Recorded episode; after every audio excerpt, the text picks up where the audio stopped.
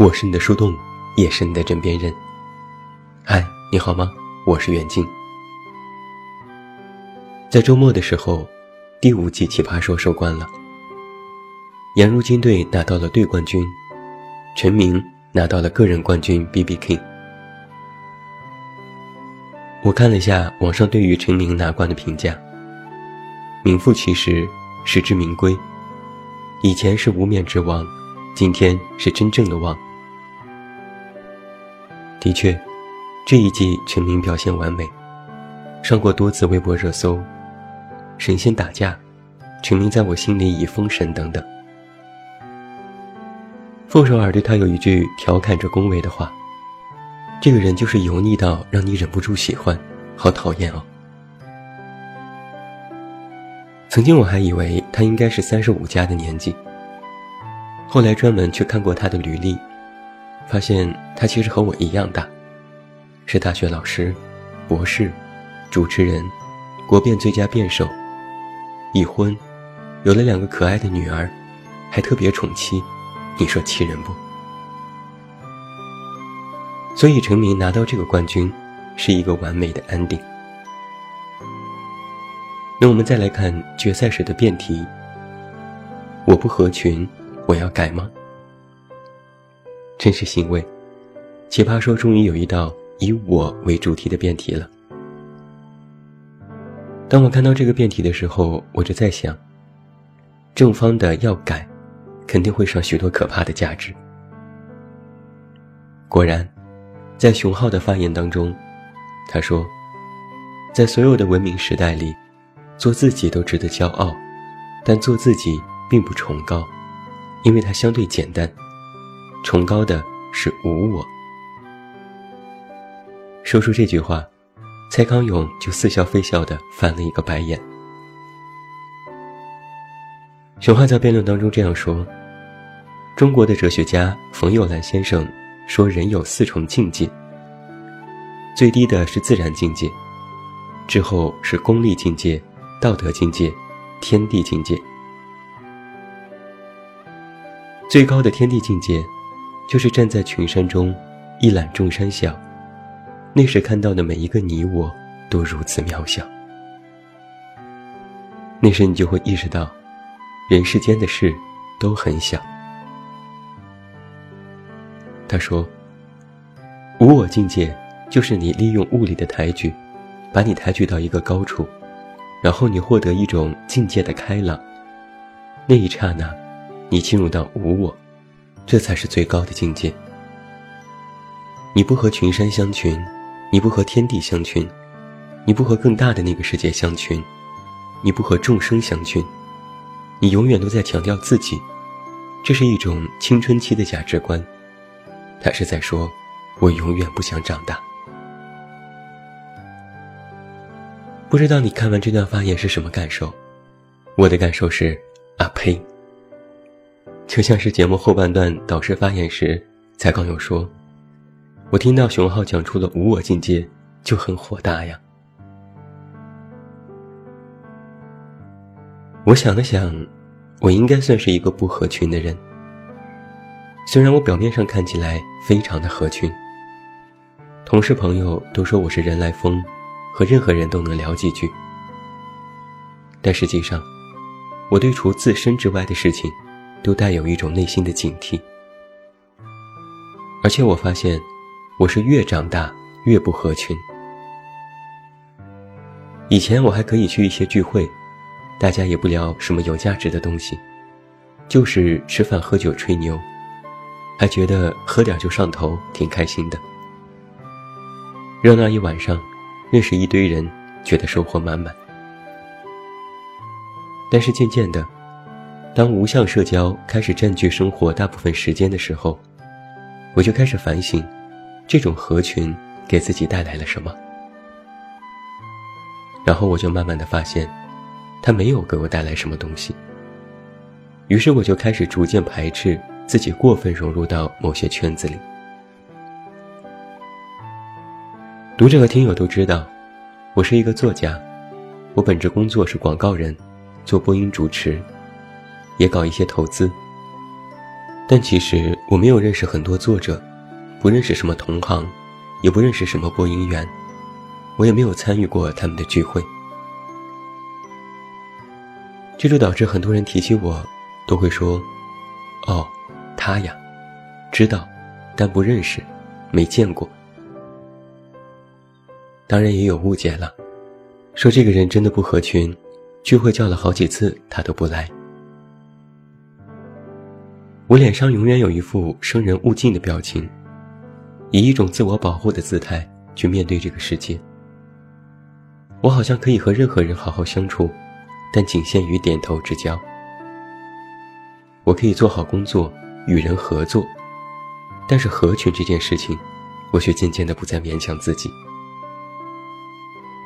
辩题上说我不合群，我要改吗？但我却是，我发现我太合群了，所以我改了。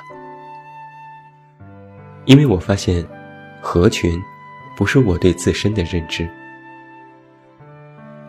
就像是在自我介绍或者是写简历的时候，我们都要说自己的优点。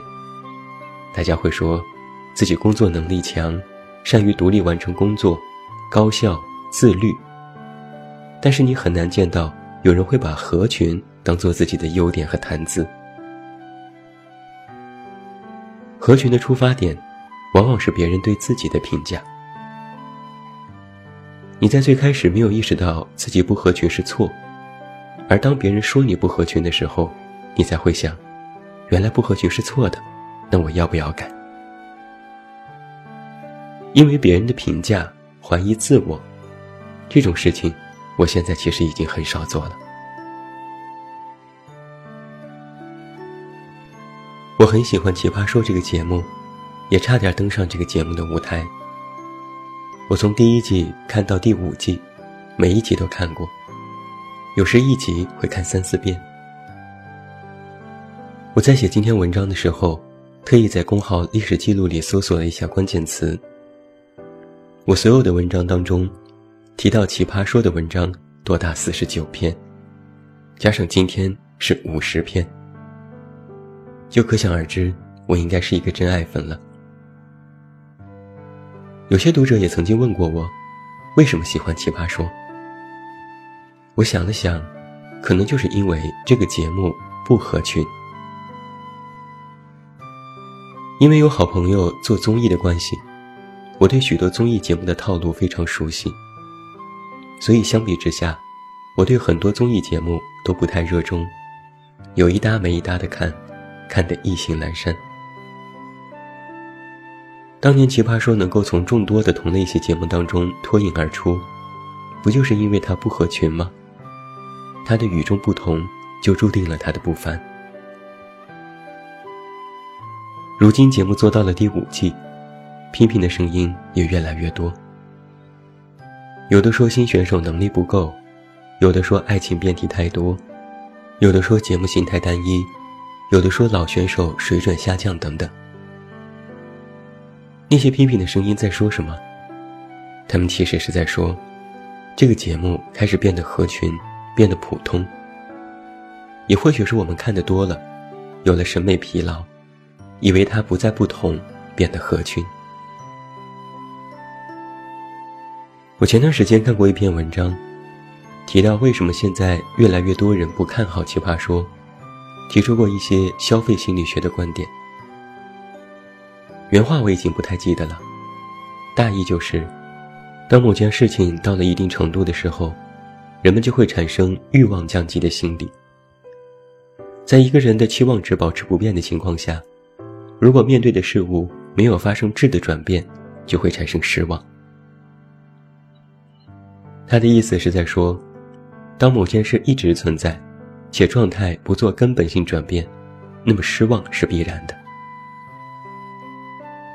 就像你喜欢同一个偶像，爱着同一件事情，喜欢的那个人，如果最初拥有，自然是欢天喜地。但是相处的时间长了，优点就会被慢慢忽视，反倒是缺点被无限放大。那么要改变这种失望，不是让你所面对的事物发生改正，而是你换一个事物，换一个人。这是我们看待事物发展的一个局限，也是共性。那么要把它归于到我们自身，它其实是在说，无论你和谁相处，时间一长，必然会有诸多的问题和矛盾，甚至会掩盖你们最初合群时的原因。我就有一个明显的感受，我在公号每天推文，大家不一定每天都看。不一定每篇都喜欢，很多人其实也是有一搭没一搭的关注着。但是国庆的时候我断更七天，就有太多人在后台说：“你不更新真的不习惯，赶紧回来。”就连有几次我推送时间稍微晚了一些，也有人问：“怎么没有推送？是不是我微信出问题了？”这个时候我就明白一件事情：自我的意义，并非是合群，而是陪伴。我们再回到《奇葩说》这个辩题，我是旗帜鲜明的站在反方，不合群也不要改。我也曾经写过一些文章来强调不合群，强调自我。正方成名的发言依然是精彩，辩论嘛。就是要偷换概念为自己服务，所以他把改正偷换成了改变。世界上有许多群，你觉得在这个群不合适，那你换到其他群；你觉得在这个圈子融不进去，那你换个圈子去融。但是改变不是改正，改变是在正确意识形态下的调整路线，改正。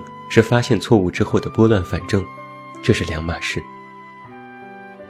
但不合群不是一种错。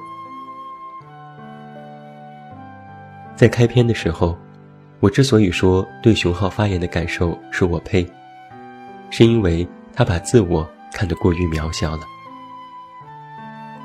他说：“我们活到一定的层次，自我都没那么重要，自我并不崇高。”是的，自我不重要也不崇高，但是那要看和什么来比较。于茫茫宇宙天地，任何事情都是渺小的，就连时间也不具有什么明显的意义。这种超然的思想自然是崇高的。但是生而为人，人既普通，也并非圣人。你可以去合群。但你不能要求人人都合群。你可以去做一个圣人，但你不能要求人人都是圣人。你可以登上泰山去看云海，去看众人如蝼蚁，但你不会时时刻刻都被抬高到如此的境界，你更不会时时刻刻都做到无我的境界。是的，人很渺小，琐事人很渺小。但是我们就是在这种渺小当中活着的。我们大部分时间，不是在无我的境界中，而是在处理琐事中。考虑自我，或许是自私的，是偏执的，是不公的，但我们就是这么一路活过来的。我们不是圣人，不能先天下之忧而忧，后天下之乐而乐。我们更多考虑的。是自己开不开心，满不满足。我们都是普通人，没有那么大的胸怀去普度众生，我们连普度自己都很难做到。但恰好就是因为如此，我们才说，自我与自己而言是唯一重要的事情。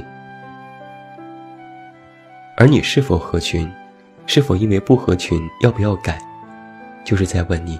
是否要坚持自我？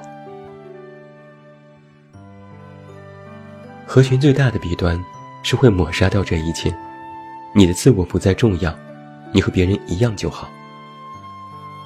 但细思极恐的是，当你不再关注自我的时候，这个世界上就更没有人愿意去关注和了解你了。依然有一个好消息是，你在这里不合群。你可以去寻找你合得来的事情，找到愿意和你合群的人。世界之大，你总会找到同类。你是一束微光，于混沌黑暗当中，你总能够找到同样的光，去照亮彼此。人有很多时候不开心，不开心的原因是没有做自己。而人在什么时候最开心，就是不勉强自己的时候。不勉强，就很棒。我就愿意和自己玩，这是我的选择，但这不是一种错。我觉得在节目当中，秋晨说了一句我很喜欢的话，放在结尾送给你。长大，不就是最后的胜利吗？那祝你晚安，有一个好梦。不要忘记来到公号这么远那么近进行关注，每天晚上陪你入睡，等你到来。我是远近，我们明天再见。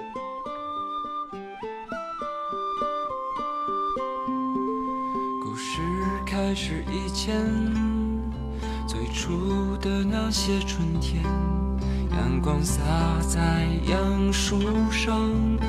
风吹来闪银光，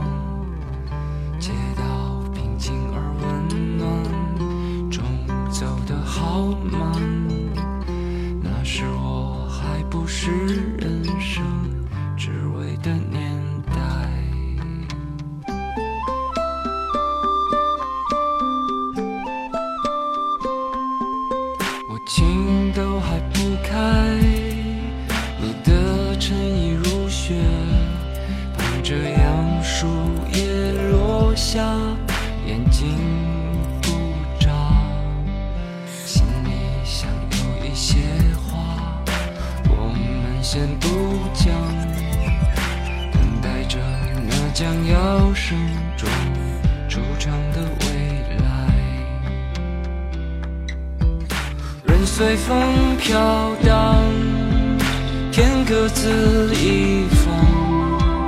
在风尘中遗忘的清白脸庞，此生多勉强，此生越重阳，轻描时光